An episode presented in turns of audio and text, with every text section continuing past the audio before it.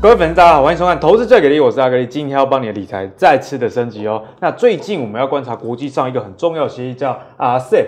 那有了 RCEP 之后，其实有人说了，台湾能赚钱的只剩下电子业。为什么？因为这 RCEP 是很多个国家，超过十几个国家，他们的一个贸易的协定嘛，所以他们的这个减税以及相关的一些出口的优惠，其实就会冲击到台湾相关的产业啊。例如说，受冲击的台湾产业有哪一些呢？第一名其实是化学、橡胶和塑胶制品啊，大概会减少二十三亿美元这样的一个产值，大概是六百多亿了。第二是机械设备，第三是纺织，所以这相关的供应链其实是我们要特别要注意的啊。啊，尤其如果以城市来讲，那高雄特别是石化、钢铁啊这个船厂聚集地以外，那你出口受到影响，这个航运也就会跟着一个没落嘛。那台湾的相关的除了产业冲击以外，失业率、薪资。等等也会受到影响，所以在这样的情况下，投资上我们该注意怎么样的思维，就是今天讨论的一个重点啊。那有人笑就有人哭嘛，那台湾显然是 RCEP 哭了一方，那笑的是谁呢？是中日韩啊。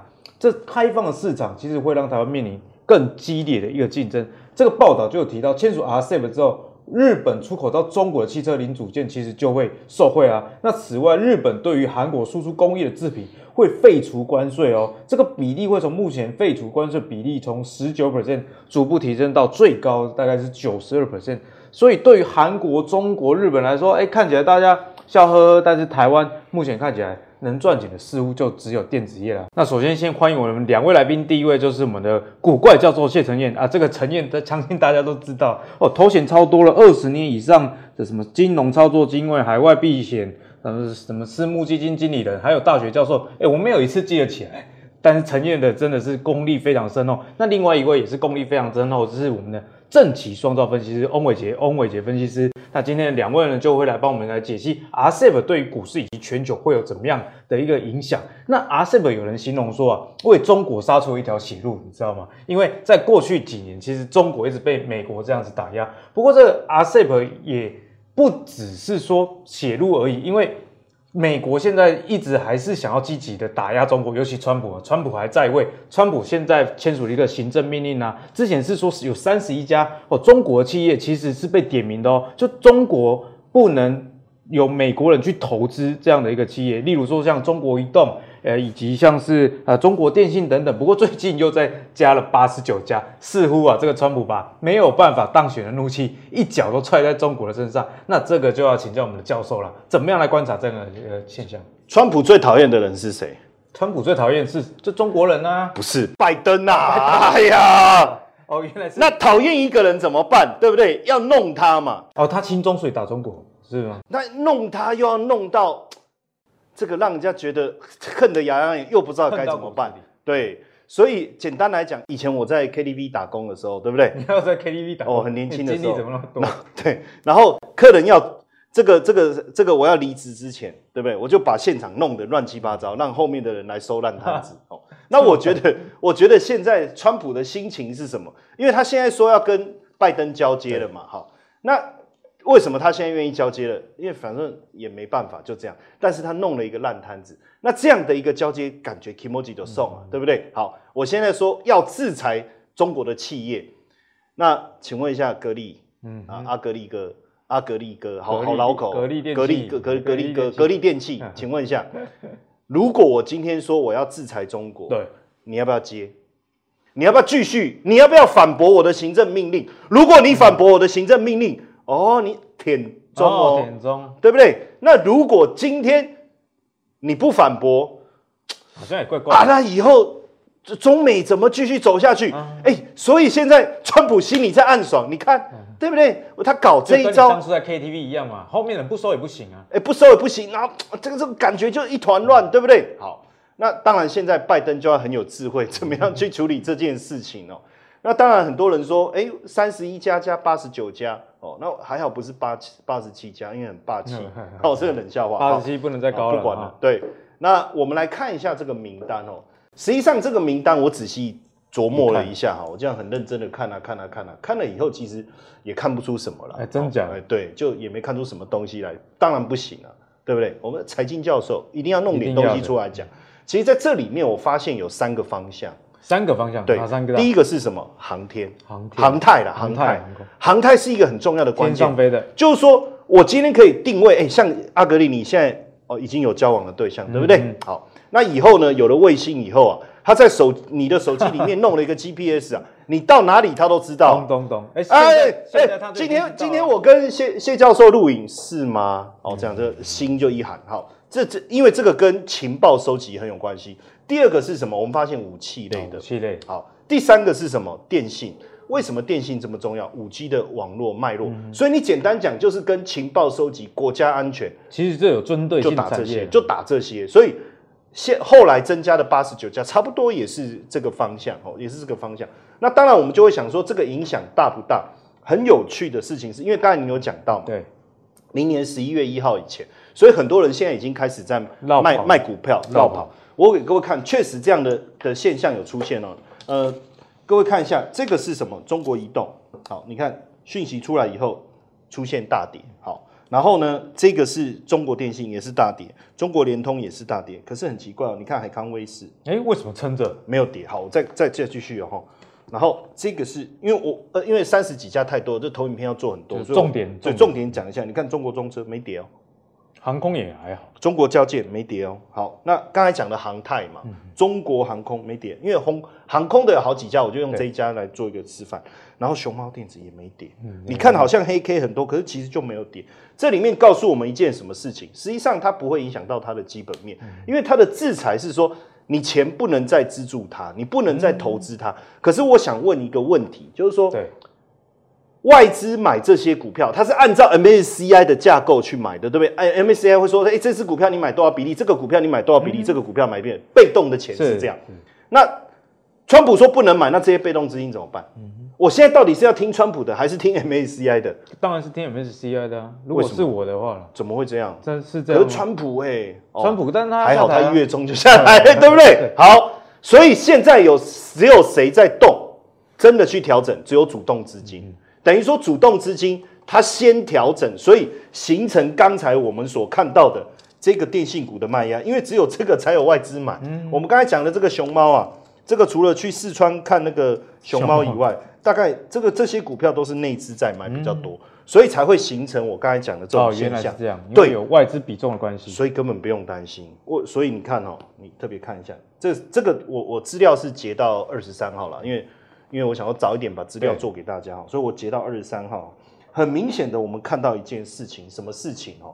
就是大的，就是像上证五十哈这些，哎，原本今年涨幅比较小，可是最近开反而开始活泼起来。嗯、然后呢，这个呃中小型的，比如说深一百这些，今年涨得多的，最近稍微休息一下，你会发现这个节奏完全跟川普没有关系啊。嗯、哦，川普现在心里面大概觉得蛮。蛮蛮奶油的哈，他说以前没有，以前我讲怎样就怎样，现在你看他们完全不理我，所以这里面我觉得一个很重要的关键是。完全不用管这个制裁的事情，哦，完全不用管，就回归到股票基本。对对对，所以我所以你刚才开场题目念那么多，其实我只是有一句用边差边差，哎，对，所以我讲这么多，其实只是要讲边差比，而且我觉得这里面还有一个很重要的关键。很奇怪的事情是，假如因为我这个是对呃离岸人民币哦，离岸人民币基本上就在香港，那就外资会去兑换，就是为了买港股的时候，对，呃，就是比如说买国企股的时候，嗯、那如果制裁这件事情这么严重哦，在严重，那为什么人民币呃往上是贬值？为什么没有贬值？对，还是算蛮强的，还哎还是维持在这个地方啊，是对不对？哦。所以我觉得从呃整个角度来看啊，实际上制裁这个是假议题。制裁是假议题。我讲的假议题不是说川普说不制裁他，而是我觉得他只是要丢一个烂摊子给拜登嘛，然后对整个金融市场的角度来看，啊，这边差别了。因为会到底拜登之后会怎么样接，也还是未知数嘛，对不对？没错。所以呢，大家其实是不用过度担心这个川普最后一招啦。那刚刚听完了陈燕的分享之后，接下来要请教我们的专业的伟杰啦。那伟杰，你怎么样看待这个“十四五”计划受到美国这个限制投资中国企业的影响？嗯，我想其实这一次的整个呃“十四五”计划哦，其实它很明显的在呃中国的发展当中哦，都是围绕的这个内需经济的循环哦去进行一个调整。那其实最主要的一个。核心呢，其实就在于这个科技产业的自给自足。那么他们会希望说，在接下来的五年计划当中，哈，会有一个呃，能够是属于中国的一个核心标准的产业聚落，哦，尤其是以电子产业为主。那因为过去哈，我们在上个礼拜的节目当中，我特别跟大家讲过，就是说，其实外资有出出具的报告当中，他们在看。中国大陆的“十四五”的这个计划的时候，其实针对于台湾的一些相关的电子产业的族群，他们的依赖依赖度会在未来的十年当中会持续的往下降。对，我也特别跟我们分享。对，那其实比较明显的时期，应该就会是在“十四五”推行的时候，也就是说，二零二一年开始，呃，中国大陆在去化台湾的电子产业的供应链上面，相对来说，哈，就会力道比较大一点。所以你可以看到这一次台湾。很明显的，在科技产业就选边站，很明显的找谁就找美国。那你看到我们最近这个台美之间又签下了一个所谓的 MOU，对，签完 MOU 隔天台北股市就喷出大涨。你看到这种刺激的利多是是有多么恐怖，而且在礼拜一的行情当中，基本上上涨就是以半导体产业为主。所以这一次台美之间所签下的这个 MOU，基本上就是确定。台美在经济合作上面，尤其是在半导体产业的合作上面，其实是不不容动摇的一件事情哦。所以这个是美国呢一个比较明显反制的地方。另外一个就是他打造一个封杀中国大陆的全球的一个大型的联盟，就是他去找了一些相关的盟国，包含像是五眼联盟等等，然后像是亚太的一些相关的盟邦。它有没有机会再持续的去进行一个结盟，来去围堵中国大陆？好，围堵中国大陆，这个是后续我们要观察的地方。因为现在 ASEP 已经成型，那呃很多的市场的观察家都在想说，美国会不会把这个所谓的这个 CPTPP 哦，再把它找回来重启？那把它打开之后，那能够重新的夺回在亚太地区的一个掌控权。这个掌控权不是只有在政治方面哦，尤其是这种。是以区域经济为导向的这样子的一个团体，其实都跟中国大陆相关的制制衡是有非常重要的连接性的哈。好，那我们就回过头来看到这一次在呃中美之间的科技冷战，其实台湾哈受惠最大的基本上就是半导体产业。根据去呃今年年初哈，今年年初呃德意志银行所做的一份报告，在中美的贸易战跟科技冷战的持续不断的呃。复杂的交错的过程当中，其实半导体产业是受影响最低，而且是受惠程度最高的。哦，所以这个是大家特别留意，为什么今年的半导体会长成这样？啊，对，那我要做一下绩效。这个上一次跟大家讲过 半导体，对不对？这个环球金跟稳懋，哈，好像从十月中之后表现都还算不错，非常的不错。哦，对，是，所以这个是周期的影响。哈，这个做一下绩效。好，不要说。我都很看坏大盘，好不好？这个个股才是有重要的啊！你个股投资都没有那个，看大盘指数准有什么用，对不对？好，那我们再来看一下，在这个半导体的部分，礼拜一上涨涨什么？就涨这一块，IC 设计哦，IC 设计。那台湾跟美国其实相对于，你看这个圆饼图，你就知道美国占比有超过百分之五十二，那加上台湾这两个一合作，那占比不是超过将近快七成以上。哦，那当然，台湾就以联发科为首。那美国的部分有高通、博通、辉达跟 AMD 哦，这个其实都是很强势的一个世界级的厂商。那另外呢，在这个电子设备的部分，软体 EDA 的设计，也就是说，当你在设计一款晶片的时候，你必须要有一个辅助的软体去帮你设计这个电路的走法。那这个软体就很重要。那美国是占了这个电子设计软体的百分之八十五的市占，以前更高百分之九十，现在呢？退了一点点，但也有百分之八十五，你就知道为什么他把这个 EDA 封死之后，中国大陆没办法发展，因为所有的 IC 设计的软体都是来自于美国的授权。如果他把授权给你封起来，你要发展都没办法。你要重新发展出属于自己的一套这个 EDA 软体，不知道几年后了。可以，可以，要时间。你说一年之内不可能，两年之内不可能。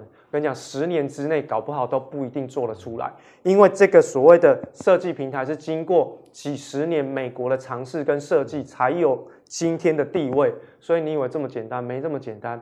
当然，中国大陆他们在政策执行的效率上面是很高，但是讲到了产业，你还是要透过时间的累积跟人才的培养。哦，好，另外我们可以看到这个，接下来看到在这个矽智财的部分。哎，礼拜一涨很多都矽智财哦，什么四星啊，吼这个哦，什么爱普啊，什么呃晶心科这一种哦，其实都跟矽智财有相关的。那当然，矽智财部分联发科有所涉猎，只是说因为占它的营收占比相对比较低一点点，所以没有那么明显的表现。但晶心科号称小联发科，然后所以大家可以稍微留意一下。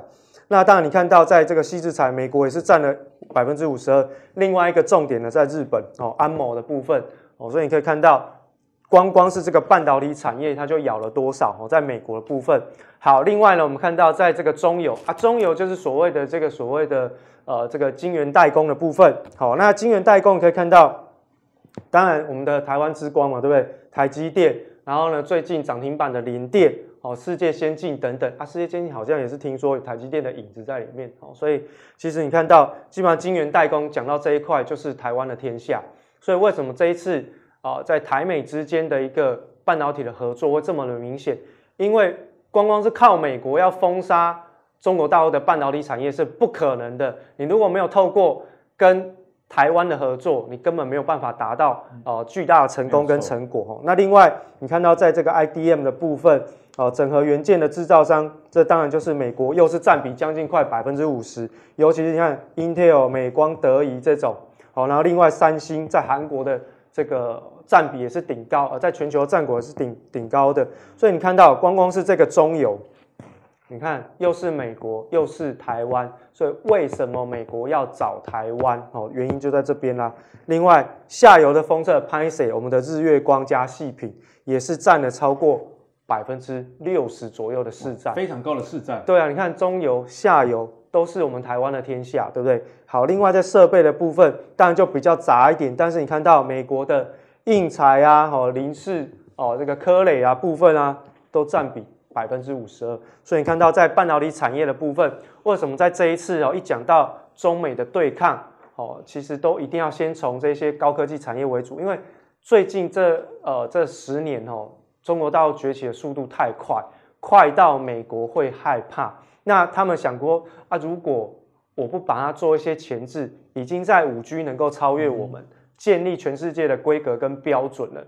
如果我再不把它打压一下，那美国不就要被它踩在脚底下？没错。那还得了？我高科技产业著称的美国，竟然被中国大陆踩在脚底下，那当然我要稍微哦，show him who's the boss，对不对？哦，告诉他谁是老大嘛，对不对？所以我们有看到哈，其实基本上就做一个简单的这个哦结论，这去中国化是已经回不去哦。台湾选边站就是跟美国一起站，那台积电。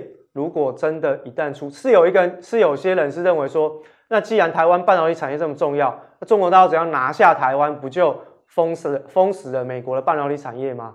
是啊，所以你看到为什么最近，哦，我们这个台湾的上空飞机这么多，航空母舰这么多，然后呢，一下子又是美国的高官来来去去的，这不就是告诉告诉大家说，台湾很重要，具有一个关键的地位，对对不对？所以其实他回不去，没有错，他回不去。但是其实，在接下来拜登的政策上面哦，又要更加的去注意，因为拜登的选任的国务卿的人选哦，这个人他是属于比较属于中性政策，哦，那他是外交的一个长才。那他如果是比较中性的政策，会不会跟中国大陆有一些和谈啊，或者是放缓制裁啊，甚至是在经济啊？军事啊，贸易上面有一些相关的合作，嗯、这个就有可能会把现在川普布的局全部都推翻。所以我要告诉大家一件事情，讲到这边就是不要因为川普给台湾太多的红利而在那边爽半天。我讲白一点是这样，大家会因为签了 MOU，大家就觉得很爽，然后呢，股市继续创历史新高。但如果万一政策大转弯，其实说真的。大家要认清楚一个事实哈，就是台湾其实是美国的一个棋子，它只是在玩中美关系之间的一个非常重要的布局跟棋子。是，你如果没有把这盘局下好，这盘棋下好，嗯、其实未来台湾以前川普给的拜登说了不算，那就不算哦。所以这个大家特别留意。好，不要那么悲观，我们再找另外一个重点让大家看一下，这个是。啊，这个伺服器的产业的哦，超大型数据中心的一个分布哈、哦。那我们看到，在美国的本地哈、哦，就是现在我可以跟大家讲，明年就是所谓的数据机的一个啊，就是数据为主，database 为主的世界，所有的数据运算、云端运算都会变成是明年科技产业的主流，已经不再是硬体制造。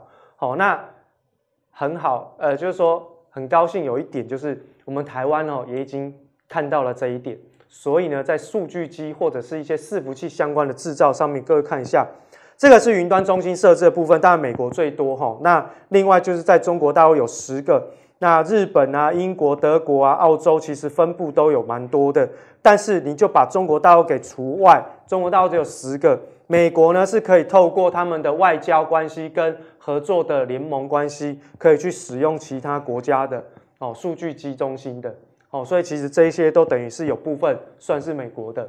那当然你要打中国大陆就简单，当然中国大陆也看到这一点，所以他们呢也是积极的在进行所谓的伺服器伺服器相关的制造。那当然这一点呢，我们必须要讲一下台湾在最近，你看很多钱都流进来台湾，对不对？可是这些钱到了十一月份才回来买台北股市，那在十一月之前，这些钱去哪里？我们不是说吗？就是到处裂地啊、设厂房啊、找设备，原因是在哪里？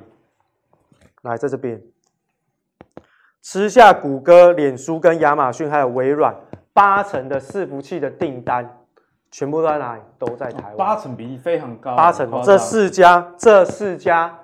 这四家公司的八成订单全都在台湾做，伺服器订单全都在台湾做，而且从北到南都有都有伺服器制造中心。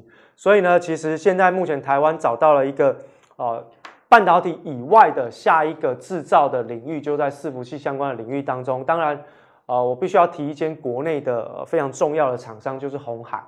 鸿海在过去的这两三个季度当中，吼，其实在营收，苹果的订单开始慢慢的往下掉，苹果的营收呃开始贡献度往下掉的同时，其实慢慢发现到伺服器相关的营收开始出现明显的成长，所以呢，其实，在红海的这些伺服器相关的营收占比上面就变得是非常非常的重要。那如果说接下来呃红海能够再一次的把整个伺服器制造的营收比重再往上提升。我相信红海会走出另外一片天空，它就不再只是 iPhone 概念股，它会变成是数据机制造的龙头。这个是国内其他的厂商可能会受到一些压迫了，可能广达或者是其他的什么伟伟影等等，都有一些可能压力存在。但是这一块饼是在台湾国内哦，大家互相去做哦这个竞争的地方，但这是良性竞争。所以呢，在数据机。起来的过程当中，在云端数据发展的过程当中，提供一一档美国的个股给大家做观察，这叫 CRM，就 Salesforce 哦，Salesforce。那这个是今年才纳入哦，这个道琼三十成分股里面的一档数据中心的个股。你知道这一档个股取代谁吗？取代石油公司哦，能源公司。所以趋势整个趋势都在改变。对，所以换言之呢，道琼把它纳进来，把石油公司踢出去。换言之，在接下来的行情当中，或者是在产业发展过程里面，旧有的能源已经不再是能够支应全社会前进的动力，而是在数据。哦，大家可以看一下，这个是全球还算是占比蛮大的一间数据啊相关提供服务的公司，哈，叫 Salesforce。大家可以去稍微留一下，最近的股价走势还算是蛮强势的，它是一个整理格局，但是你看到它的股价是今年以来是一路的往上涨，好，一路往上涨，这个。指标股，国内看红海，国外就看这个所谓的 CRM。所以你说，在整个十四五发展的过程当中，大家其实有时候会担心说，啊，我上个礼拜伟捷在这边跟大家分享，好像觉得台湾的电子产业好像找不到一个重心，然后又要被中国呢给去化掉、去台化，那是不是台湾的电子产业就没有机会？我们看到在这个礼拜出现一些很明显的突破，包含像是我们的半导体产业确定它的地位跟美国合作的成长的。啊，这个未来是确定的。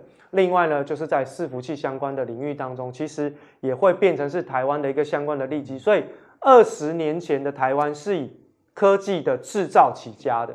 那虽然呢，现在我们还是走向科技的制造，但我们的制造已经不再只是什么机壳啊、什么玻璃面板组装，已经不再是。像刚刚伟杰给我们的数据，已经几乎垄断了半导体上中下游。没有错哈，所以它已经开始往上提一阶。变成是全世界科技领域当中最重要的存在。那台湾在这一次的啊、呃、这个中美科技冷战当中也找到了自己的定位。那如果接下来是持续照这样的一个方向发展，那我相信在接下来台湾的这个所谓的科技岛的美名，应该会有这个科技岛二点零哦，就是升级版的科技岛存在。那当然对于科技产业我们在讲的都是产业发展哦，跟股票的波动有关，但是不是告诉你说，不是告诉你说明年的产业很好，但是呢，我现在就跳进去买，你还是要稍微留意一下股价跟估值的风险，好不好？因为就目前看起来哈，这个明年的呃成长是已经全市场都知道，那如果是全市场都知道的利多，可能早就都已经提前一个季度到两个季度都已经反映在股价上面。所以为什么台积电好像在最近的股价虽然有突破，但好像迟迟都没办法追上 ADR 的涨幅，而造成 ADR 的一个溢价现象，这个是大家特别留意哦。那到了明年，你可能到了呃比较年初的时候，你再稍微留意一下，诶，如果台积电趁着趁着全球的这个金融市场在定价可能会出现一些波动的时候，再进场去做琢磨，不管你是要长长投还是做短线。其实哦，利用拉回的时候再去进场布局会比较安全。我现在告诉各位是一个产业发展的趋势跟方向。当然，这个趋势跟方向是长期是呃，至少在未来的两年之内是 OK 的时候，有拉回你就知道往哪个方向去进行。哦，思考跟琢磨。那我们刚刚谈到这个，只是美中之间还是在继续打架。那特别打架一定会打到科技这一块。那科技这一块就不能不提到晶片啊。今年呢，其实很多啊，华为啊、中兴这些被美国所制裁嘛，所以后续这些晶片，比如说五 G 跟 AI，哎，这个用途用量也是非常的一个大啦。所以随着大陆这个“十四五”计划里面有强调这个新的半导体的一个展望，这个对台湾相关。的憧憬又是什么？因为现在经济日报就有报道，每次问到这个中美两国之间的关系，问这些半导体业者，哎，大家都支支吾吾的，不敢选边站啊，因为怎么选好像都错，毕竟生意还是要做两边的，这样比较赚得到钱嘛。所以在未来这样的情况下，会不会局限的台厂半导体相关的获利啊？因为现在大家都是在讲说靠，对不起，刚才那个没有连续念，好像就靠 靠靠，靠这个。要要念快一点呐、啊，因为你念慢会到时候会被黄标。靠中还是靠美哦？现在大家都在想说你要选哪一边站。实际上，我觉得大家把这件事情哦，呃，这样想好像也没错。可是我觉得有点想得太严重。哎，怎么说？简单讲，好像是说我们现在台厂要么只能做中国的生意，要么只能做美国的生意，好像就就一刀切的这种感觉，对不对？好，可是实际上，呃，我要跟大家讲哦，如果是这样的话，那基本上。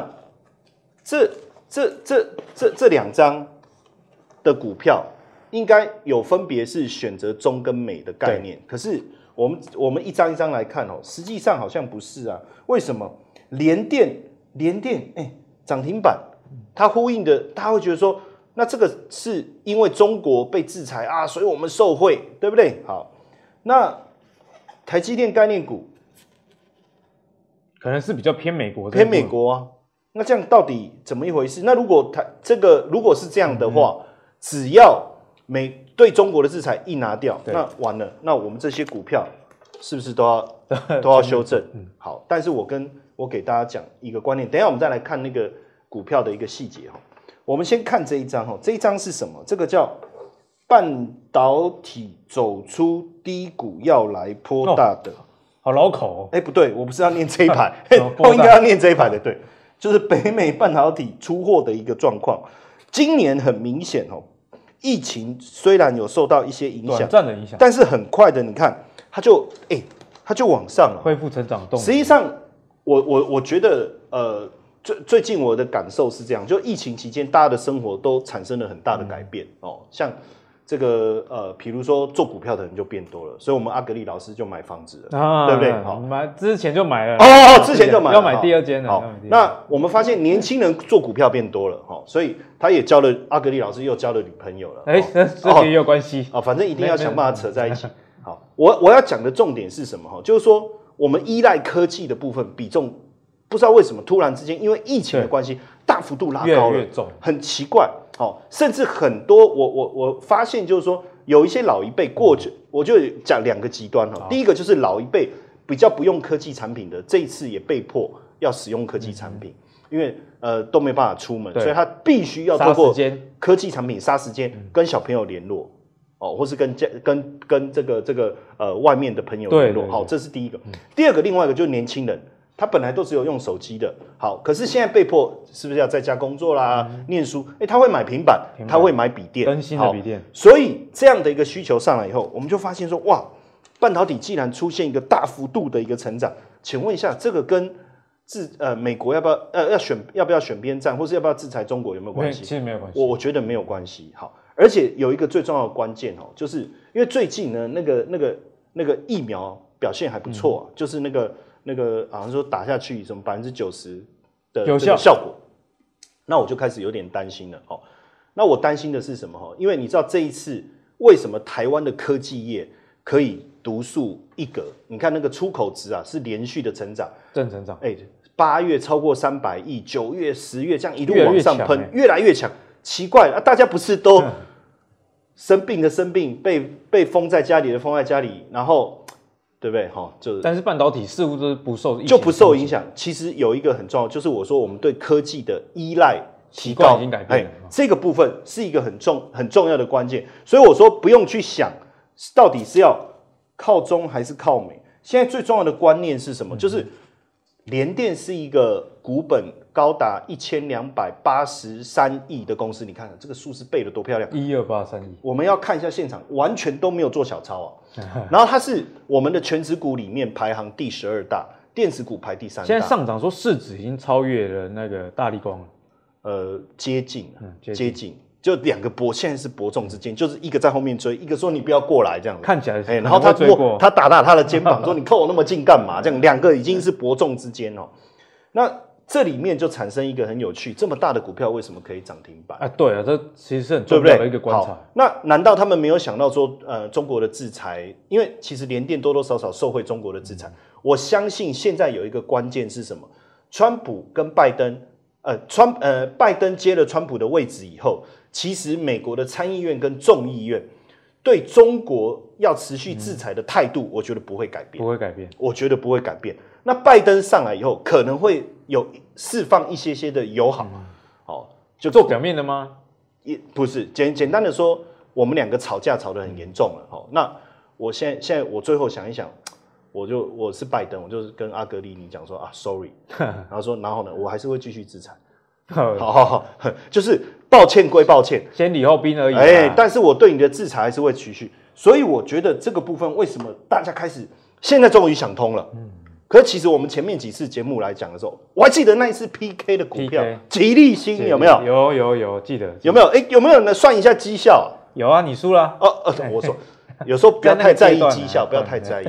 有有时候股票我们不要就是说拉回拉回来基本面，拉回来基本面。所以我觉得在这里啊，它反映的一个非常重要的关键是什么？其实还是在整个半导体产业。长期的一个发展，所以大家只要关注长期的发展就好，短期的这些选美还是选中，其实都不用太过于去介意啦。那在我们节目一开始呢，有跟大家分享到，RCEP 其实对台湾的很多产业其实是会有冲击。那其中像是石化、钢铁、纺织，还有汽车零组件这四大领域啊，冲击是比较大的。所以在这样的冲击下，台股我们要怎么观察？我们请教伟杰。所以其实哦，大家会觉得说，对于台湾的一些所谓的比较传统产业，包含像刚刚阿格里有提到。塑化啦、钢铁啦、纺织啊、工具机啊等等，好像都会受到一些关税的冲击。那但是呢，我想其实在这个领域当中，的确关税一定会冲击到这些产业。但是呢，大家齁也不要太过紧张，因为呃，我想其实在过去这二十年当中，很多的塑化厂或者是纺织厂，甚至是钢铁产业，他们在有能公司有能力的情况之下，其实都已经把一些相关的。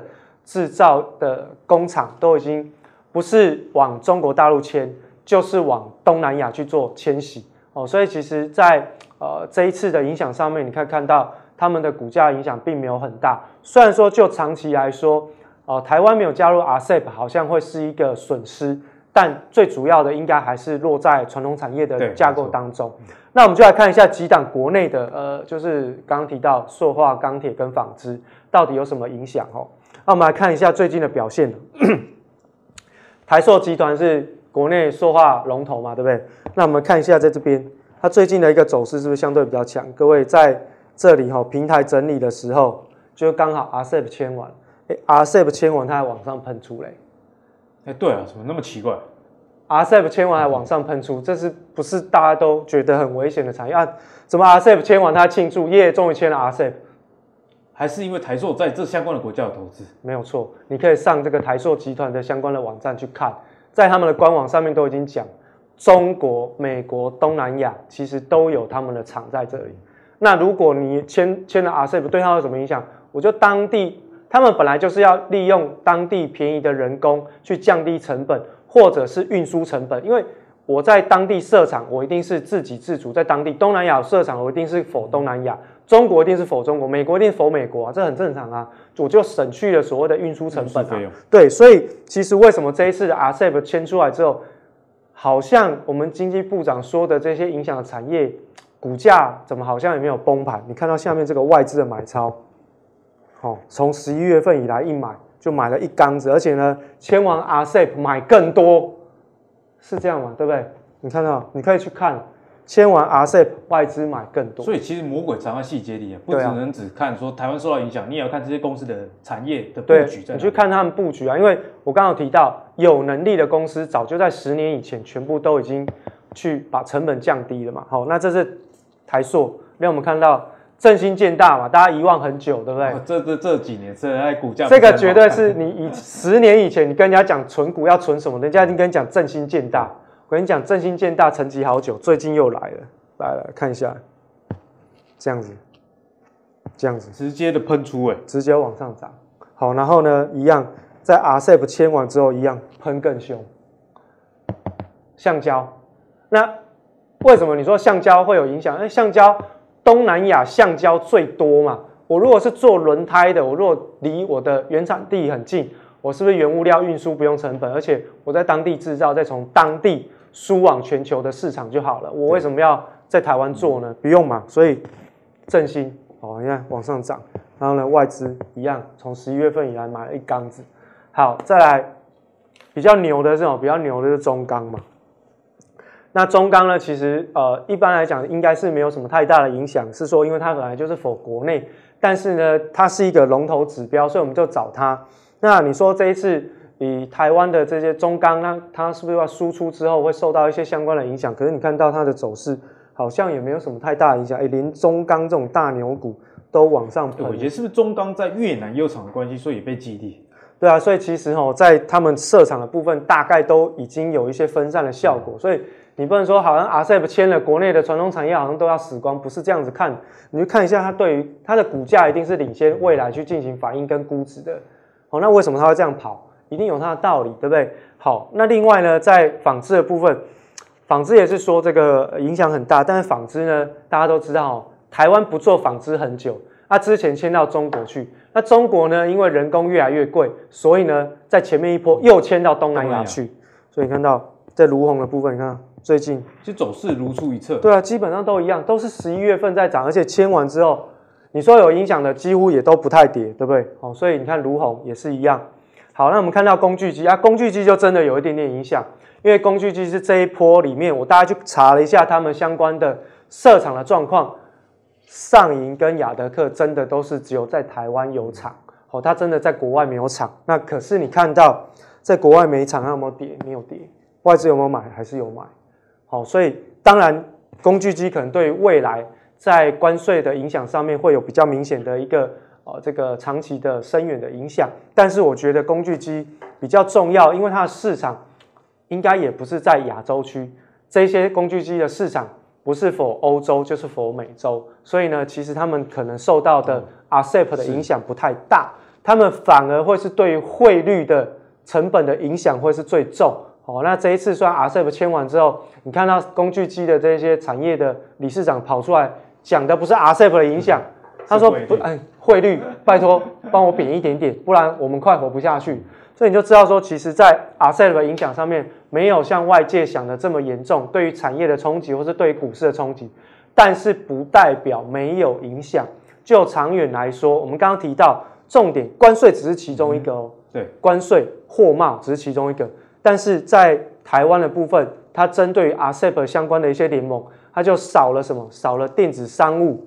的一个标准参与的制定的过程，也少了什么？也少了服务业到这一些 RCEP 成员国投资的一个机会哦。所以在整个 RCEP 的架构当中，其实我们可以去看土地、资本跟劳动力这三个重点，是经济学当中比较重要的生产力的一个架构。那土地搬不走，资本是钱到了就 OK 了。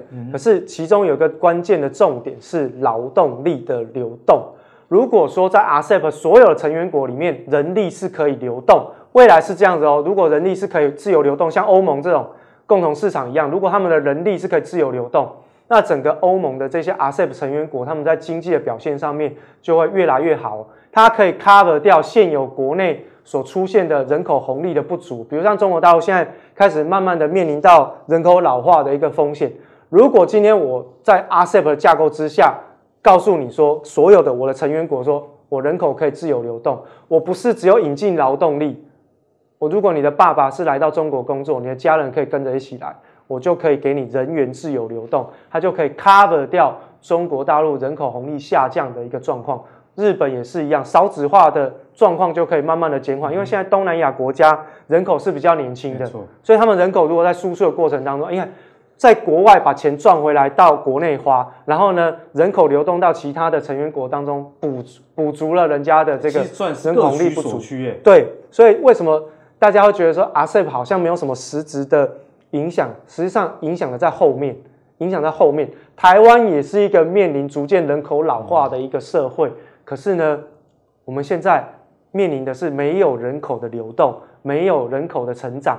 甚至我们看到最近在印尼的部分，哎，RCEP 签完之后，印尼这个国家开始拿翘了。他说呢，这个我们的这个印尼的这个呃这个劳动力呢，要到你们台湾来这个服务的时候呢，我们在印尼当地这个训练的成本，你台湾雇主要负担。哦，已经这么嚣张，而且是涨价哦，而且它是涨价的哦。那去问一下，哎，你这些人说，哎，你在这个印尼受的服务是什么？当看护的没有受过看护的训，他只会干嘛？他只会帮你煮饭，用微波炉，就是这种日常生活的训练。他没有训练到你的点子上，可是他们在印尼所做的这些训练的成本，全部都会灌在台湾的雇主身上。所以就知道为什么他们敢这样，因为你不要，其他有很多成员国等着要，所以这个是后续会影响。台湾比较深远的地方，提供大家做参考。那接下来我要问一下我们的古怪教授啦，就台湾其实没有加入 RCEP，这对我们的冲击到底大不大？这个这个感觉很讨厌，你知道吗？为什么？就说其实我们两个本来还不错哈，然后现在不好，然后因为你钱赚比较多以后，你现在现在对我就是有一点冷淡，没有冷淡，然后对我有点冷淡，比较少 cue 我来上节目之外呢，你既然找了一些好朋友，做一个联盟这样子哈，然后然后还把我。踢出那个赖群，踢出赖群，然后你们出去吃饭的时候，哎啊没有不是，你还吃完的时候打电话问我说啊你哪没来？啊我都没来，你就没招啊！你讲我没去啊？这么赖群你刚刚踢出去，你这么想喏？大概就是台湾现在这种，就是这种氛围，你知道吗？好，那我哎，你知道赖群是这样，没有人邀你，你是进不去的，对不对？哦，然后主动加入，哎，然后我就我就呃，因为因为中国。举例好了啦，我说，比如说这个可能就是阿格力嘛，哈、嗯，然后呢，他就找了其他的，那那，那我就一个一个问说，哎、欸，把我拉回赖群好不好？嗯、可是就觉得好像这样去问又有点丢脸，对，对不对？给西马刚刚拍谁啊？公，哎，我就问日本说，哎、欸，我我被不小心不知道谁把我踢出去赖群，你可以把我加回去嘛？嗯、那日本就想说，那应该是阿格力把你踢出去的，嗯、对，把中国大陆把你踢出去的。那我要问他，他可不愿不愿意把你加回来？嗯简单讲，那就是加不回去了嘛。嗯，肝胆共的是按内嘛。所以我觉得现阶段你说对我们有没有冲击？呃，有的人是睁着眼睛在讲那个瞎子的话了。哦，睁眼说瞎话。对，他说不会有冲击啊。哦，那但是我觉得肯定是会有。像像我现在就跟我儿子讲说，啊，你最近英文课上的怎么样啊？他说上的还不错。我说你有没有考虑学第三语言？第三语言。哎，我说像什么 Kaprenka、Kaprenka、Kaprenka，好这一类的。哦，他说什么意思？就是他说是要去泰国度假嘛？不是，我说你可能要到泰国找工作哈，然后或者是你要学越南话，对不对？因为未来东协嘛，东协，你你知道，简简单讲，他现在这个 RCEP，我跟呃跟各位解释一下，我不要冗长的解释哦。简单讲就是说，我没有加入 RCEP，所以呢，我做的东西就要课关税。所以你看嘛，这客关税啊，哎，随便都七趴十趴，哎，所以蛮高的。所以假如说我不要客关税的话，怎么办？有一个方法，到当地是不是？对，就是我我的我们台湾没有加入 RCEP，没关系，我就把我的工厂搬到越南，越南有加入，OK 啊，对不对？我把我的工厂搬到泰国，泰国有加入，OK，那这样听起来就变成这样啦，一定会受到冲击了嘛？对，所以所以你说没有冲击，请问一下，你后面有没有挂号？多久的时间？嗯，好，那甚至有可，当然有一个产业绝对不会受到影响，就是高科技半导体产业。半导体业。所以你会发现这些公司都回来了，在竹科、在在中科、在南科。所以以后台湾晚上只有三个地方灯会亮。哦，就这三个。哎，就是新竹、桃 那个那个台中跟台南。为什么？因为其他通通都外移哦。当然，我这个举例有一点夸张，但是我要跟大家讲的事情是什么？哈。大家一直说，呃，科科技业可以撑住哦，没有错，对台股的比重是有百分之七十。可是我们要思考反过来哦，台湾一千万的就业人口哈，然后呢，我们这个这个呃科技业占了多少？科技业其实只有占三成，百分之七十是呃，比如说呃制造业占跟科技业来讲哈，制造业里面高高科技半导体的三成。传统制造业其实反而高达七成哦，所以如果你股票市值来说，你觉得影响不大，但对于整个就业市场来说，我们刚刚一开始冲击会很大，冲击真的蛮大的。对，而且我我因为你要全部算电子的就业人数，我觉得有可能要花一点时间去统计。但是我就光讲台积电，嗯、其实它就业呃员工也不过四万多人，四、哦、万多人。对，所以你要知道说科技它能够带来的贡献，可能是股票市场。但是对整个就业环境来讲，不见得是一个正面的哈。嗯、所以未来基本上，你如果都要关税，我们得去思考哈。当然有有产业有有差别的哈，有的产业是有差别。你记呃记不记得就是呃之前高雄就是武清，嗯、当然有点时间有点久了哈。那那不是大家就抗议嘛？哈，那抗议抗议以后，他就到到彰化，嗯，好。那本来是 OK，可是环保人士就说啊，不行不行不行不行，好，最后他就移走了。对，移到哪里去？移到越南。